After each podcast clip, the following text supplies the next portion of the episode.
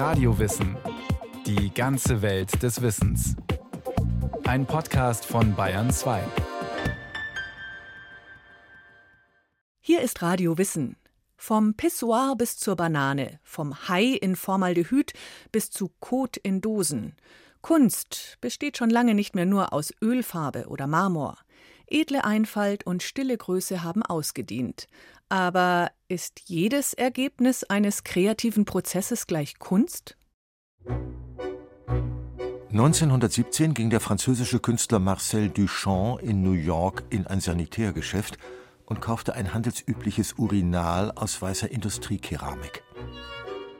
Er signierte es mit dem Pseudonym R. Matt, gab ihm den Titel Fountain, also Brunnen, und reichte es zu einer Ausstellung ein.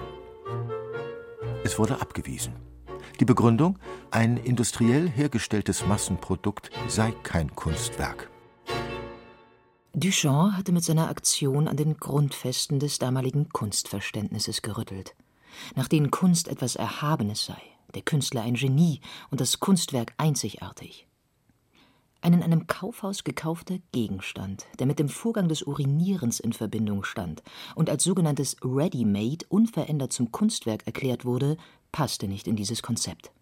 Da half es auch nichts, dass Duchamp das Objekt auf einen Sockel stellte.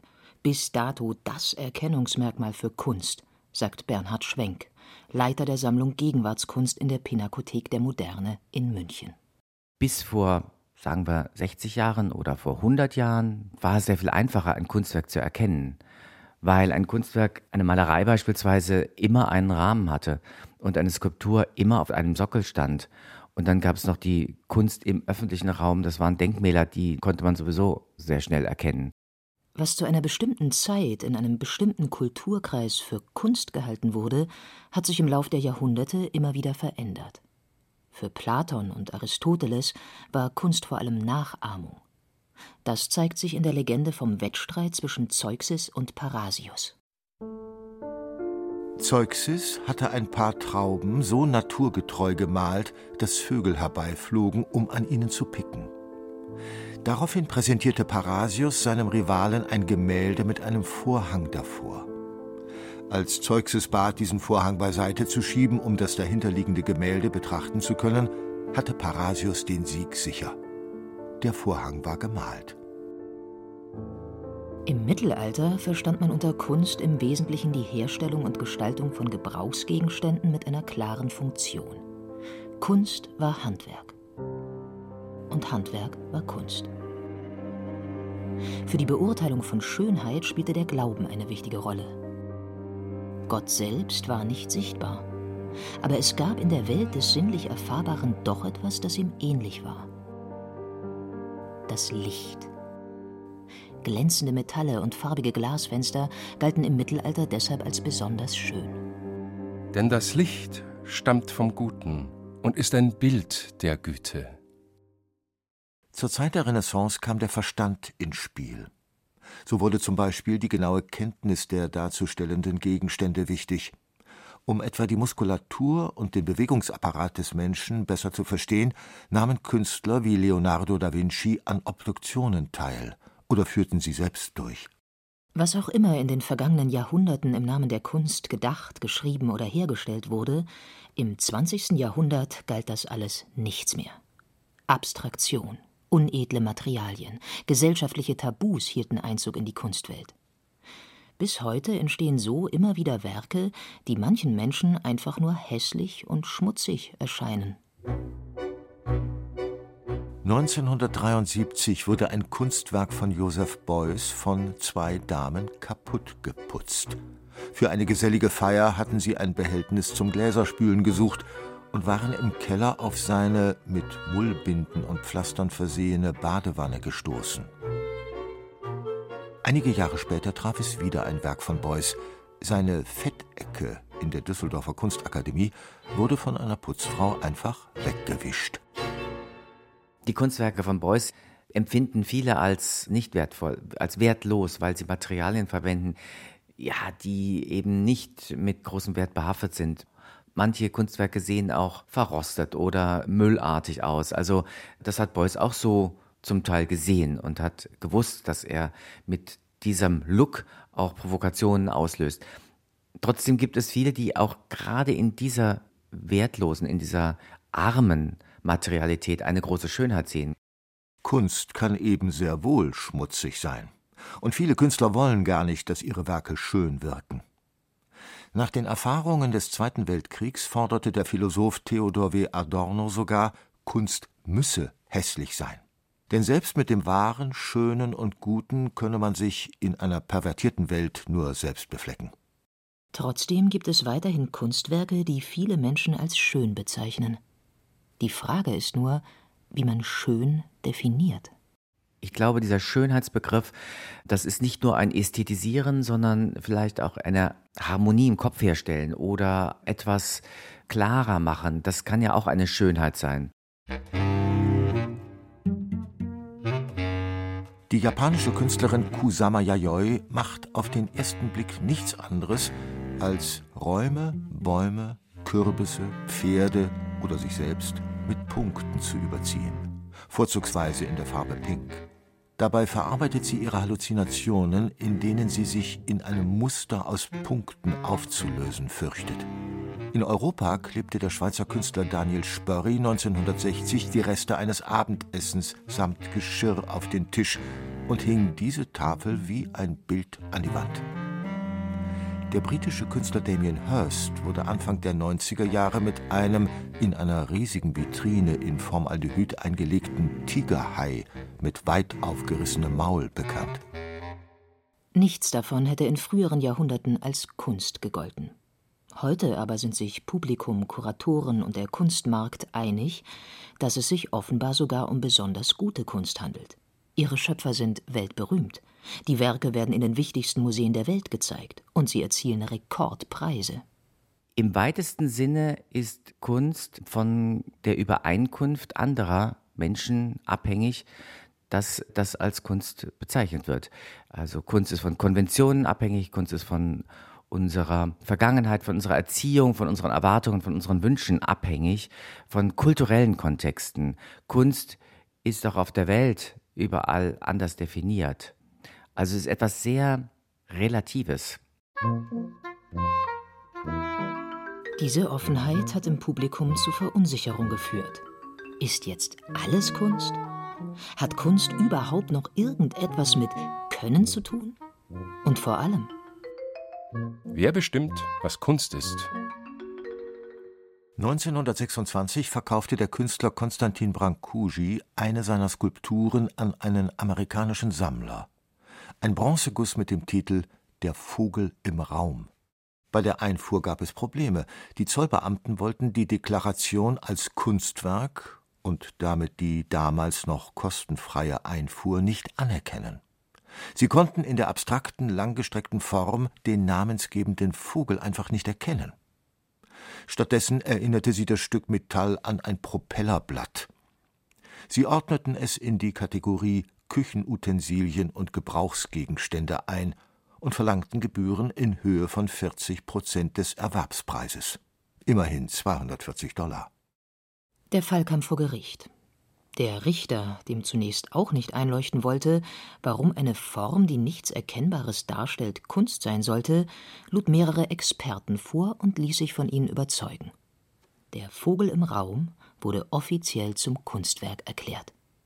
Interessant ist, dass der Richter den Kunstexperten die Autorität zusprach, über das einzelne Werk zu entscheiden.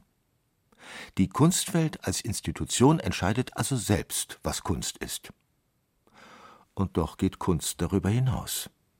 Bernhard Schwenk. Ich denke, alles, was als Kunst bezeichnet wird, das müssen wir auch als Kunst annehmen. Ob es dann für uns ein Erkenntnisgewinn ist, das steht auf einem anderen Blatt. Es gibt eine große Freiheit für die Betrachter zu sagen, ob sie Kunst als wertvoll empfinden oder nicht. Und das muss uns immer wieder bewusst sein, dass es keine objektiven Zuschreibungen gibt. Also es gibt keine Gültigkeit für absolut wertvolle Kunst oder auch absolut wertlose Kunst. Das liegt im Ermessen der Betrachter. Nehmen wir einmal an, Kunst sei eine Behauptung und der Rest Beweisführung. Ich nenne mein Werk Kunst, gebe ihm einen Titel, rahme es, hänge es in eine Galerie und fordere einen entsprechenden Preis. Tatsächlich spielt der Kontext eine entscheidende Rolle bei der Frage, ob wir etwas als Kunstwerk ansehen. Es wird zur Kunst, wenn ein Künstler, eine Künstlerin sagt, das ist ein Kunstwerk. 1964 schickte Andy Warhol einen seiner Mitarbeiter in den Supermarkt mit der Anweisung, er solle etwas ganz Normales mitbringen. Unter den Einkäufen war eine Brillo-Box, eine Kiste voller Putzschwämme aus Stahlwolle der Marke Brillo. Warhol ließ diese Kiste von einem Schreiner maßstabsgetreu nachbauen, und zwar hundertfach.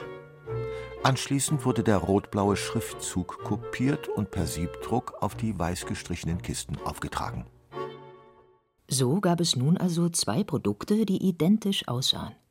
Nur stand das eine in einem echten Supermarkt und enthielt Putzschwämme, die man benutzen konnte, das andere wurde in einer Kunstgalerie ausgestellt. Es war Fake, eine Illusion, ohne Funktion, ohne eigene Gestaltung. Vermutlich hatte Warhol nicht mal selbst Hand angelegt. Trotzdem sollte dieser Gegenstand Kunst sein und kostete mehr als 200 Dollar. Keine Frage. Über die Brillo-Box ließ sich trefflich diskutieren. Das Kunstwerk nimmt gar nicht so viel Raum ein im Verhältnis zu dem, was an Gedanken vorher und nachher geschaffen wird.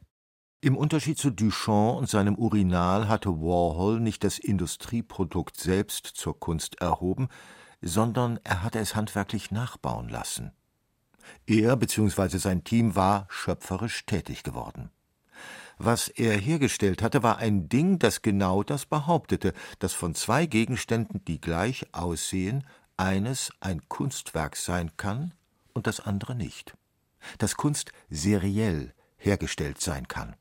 Dass der Künstler selbst nicht Hand anlegen muss. Kunst ist Illusion. Ein Kunstwerk kreiert eine Idee ein Gefühl, eine fremde Welt, ein Was wäre wenn, sei es eine Idylle oder eine Dystopie. Es geht immer darum, was sein könnte. Das Werk weist also über sich selbst hinaus auf etwas anderes. Der Philosoph und Kunstkritiker Arthur C. Danto führte dazu den Begriff Aboutness ein, das Über etwas Sein. Zu Kunst wird ein Gegenstand demnach dann, wenn er ein Symbol für etwas ist, eine Art materialisierte Idee oder verkörperte Bedeutung, wie Dento das nannte. Warhols Brillo-Box ist letztlich, neben vielen anderen möglichen Interpretationen, ein Symbol für eine Welt, in der Kunst seriell hergestellt werden kann. Die Brillo-Box ist keine Kiste mit kopiertem Schriftzug, sondern der Abschied vom Unikatgedanken der Kunstwelt. Originell ist Warhols Brillo-Box übrigens nicht, und von Eigenhändigkeit kann ebenso wenig die Rede sein.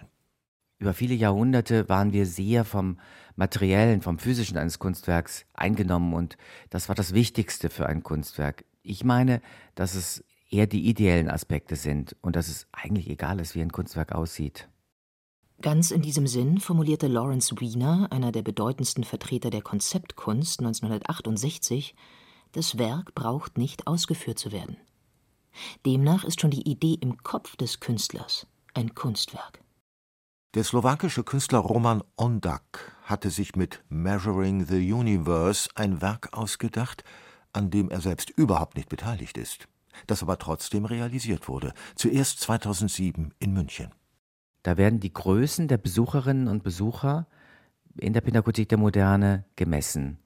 Also auf den Wänden eines Raums wird die Größe gemessen, versehen mit dem Namen, mit dem Vornamen und dem Datum.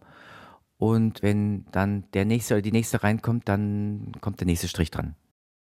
Eine rituelle Handlung, das Messen der Kinder und die Dokumentation ihres Wachstums am Türrahmen wird aus dem privaten in den öffentlichen Raum getragen.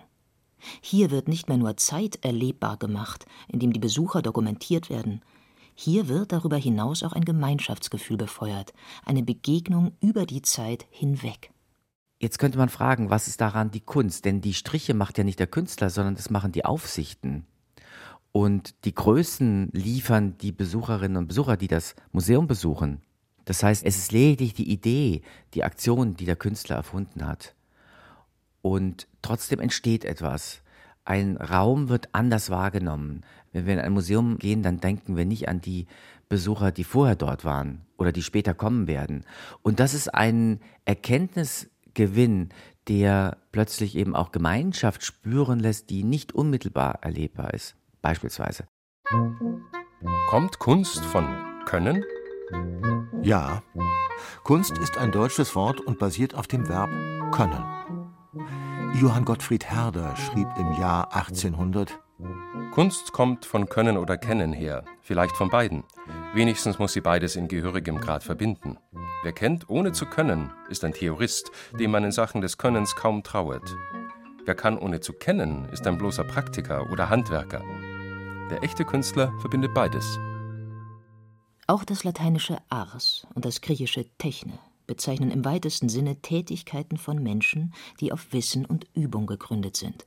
Das reicht von der Heilkunst über die Herstellung von Werkzeug bis zur Kunst der freien Rede. Es geht immer um Können. Handwerkliche Fertigkeiten spielen heute zwar kaum noch eine Rolle bei der Beurteilung von Kunstwerken.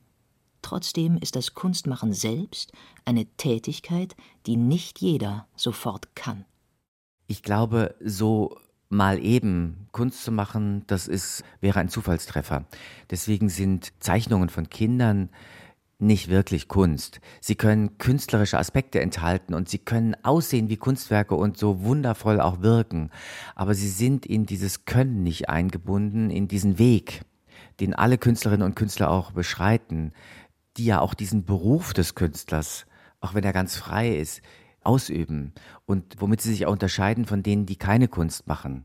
Der Komponist Arnold Schönberg schrieb 1910 Ich glaube, Kunst kommt nicht von Können, sondern vom Müssen. Kunst ist für mich eine, eine Erfahrung, eine Erkenntnis. Und äh, das kann auch zu einem Bedürfnis werden. Wenn ich Künstler frage, dann müssen sie ein bisschen nachdenken, aber ich glaube, es gibt immer dieselbe Antwort. Es ist nämlich ein existenzielles Bedürfnis. Es gibt keine Wahl für einen Künstler oder eine Künstlerin, Kunst zu machen oder nicht zu machen. Und insofern ist das etwas Existenzielles. Besonders schwierig scheint die Unterscheidung zwischen Kunst und Nichtkunst bei der Fotografie zu sein. Dasselbe Foto kann durchaus zunächst in einer Tageszeitung abgedruckt und später im Museum als Kunst präsentiert werden. Das passiert dann, wenn ein Foto über die konkret abgebildete Situation hinausweist. Bei einer Parade des belgischen Königs 1960 im Kongo erwischte der deutsche Fotojournalist Robert Lebeck mit der Kamera genau den Moment, in dem ein Kongolese dem König seinen Degen klaute und wie eine Trophäe in den Himmel riss vordergründig ein Bild über einen Fauxpas im Protokoll einer Degenparade. Überzeitlich gesehen aber ein Bild über Machtverhältnisse, über Selbstermächtigung und die Kraft von unten, über gewaltfreien Widerstand und über Dekolonisation. Das Foto wurde zuerst in verschiedenen internationalen Zeitschriften abgedruckt, seitdem war es immer wieder in Museumsausstellungen zu sehen.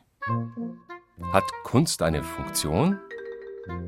Ja, das heißt aber nicht, dass man ein Kunstwerk zu irgendetwas benutzen kann, wie etwa eine Teekanne. Kunst als solche hat eine übergeordnete gesellschaftliche Funktion.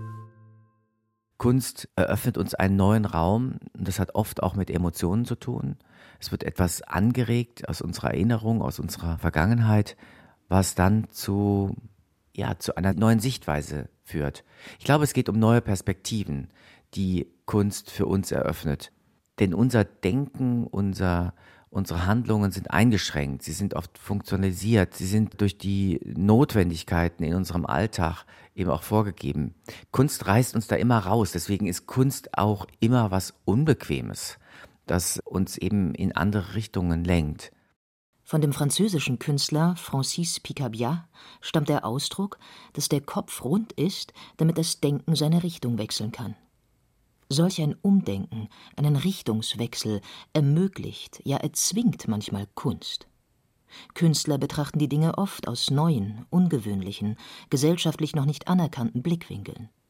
Sie gelten als Seismographen der Gesellschaft und haben ein feines Gespür für Themen. Ich denke, die Erfahrung, die Auseinandersetzung mit der Kunst ist eben auch eine Auseinandersetzung mit sich selbst. Und kritisch auf etwas zu schauen und immer wieder auf etwas zu schauen, ist auch eine Fähigkeit, die man mit Kunst lernen kann. Kunstbetrachtung trainiert das Umdenken, das Improvisieren, den Umgang mit Neuem, aber auch die Selbstbefragung und Reflexion.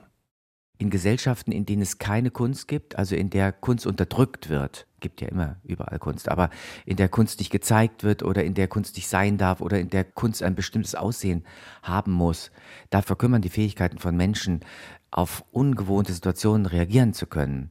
Und dann geht auch eine Gesellschaft ein. Macht es überhaupt Sinn zu fragen, was Kunst ist? Juristische Definitionen darüber, was Kunst sei, sind von Land zu Land verschieden und meist so offen formuliert, dass das Gegenteil kaum zu beweisen ist. Und das ist auch gut so. Kunst ist frei. Schon im Sinne der Kunstfreiheit kann es eigentlich gar keine Definition geben. Denn der Kunstbegriff ändert sich kontinuierlich. Trotzdem ist es interessant, sich darüber Gedanken zu machen, was in welcher Gesellschaft gerade als Kunst gilt. Denn der Kunstbegriff ist immer auch ein politischer Begriff. Wie erkenne ich gute Kunst? Durch Hinschauen. Durch langes, genaues, wiederholtes, unvoreingenommenes Hinschauen. Ich denke, Kunst ist dann für mich gut oder für jeden, jede andere gut, wenn sie uns nicht loslässt, wenn sie etwas in uns auslöst, was wir vorher nicht gedacht haben oder was wir vorher nicht gesehen haben, was uns erstaunt hat, überrascht hat, aber dann eben auch über einen längeren Zeitraum auch hin beschäftigt hat, was uns vielleicht sogar angeregt hat, mit anderen darüber zu sprechen und das vielleicht noch mehrere Male in unterschiedlichen Gesprächen. Ich glaube, dann merkt man, dass da etwas in die Welt gekommen ist, ein Kunstwerk, das Bestand hat, das eine Qualität hat. Ist Kunst also wirklich nur eine Behauptung? Nicht nur, aber auch. Tatsächlich ist etwas dann Kunst, wenn jemand behauptet, es sei Kunst. Allerdings muss dieser jemand eine gewisse Professionalität mitbringen. Das muss nicht zwingend ein abgeschlossenes Kunststudium sein, eine intensive Beschäftigung mit der Kunst ist aber schon erforderlich. Sich selbst einfach als Künstler zu bezeichnen und extravagant zu kleiden reicht nicht. Denn auch andere müssen überzeugt davon sein, dass es sich bei dem Werk um Kunst handelt. Galeristen, Kuratoren, Kunsthistoriker, Sammler, das Publikum.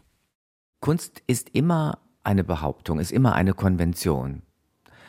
Aber ich glaube, wenn es eben viele Menschen gibt, die derselben Meinung sind, dass ein bestimmtes Kunstwerk ein besonderes ist, dann lohnt es sich vielleicht auch darüber nachzudenken, ob es nicht etwas mehr ist als nur eine vage Behauptung.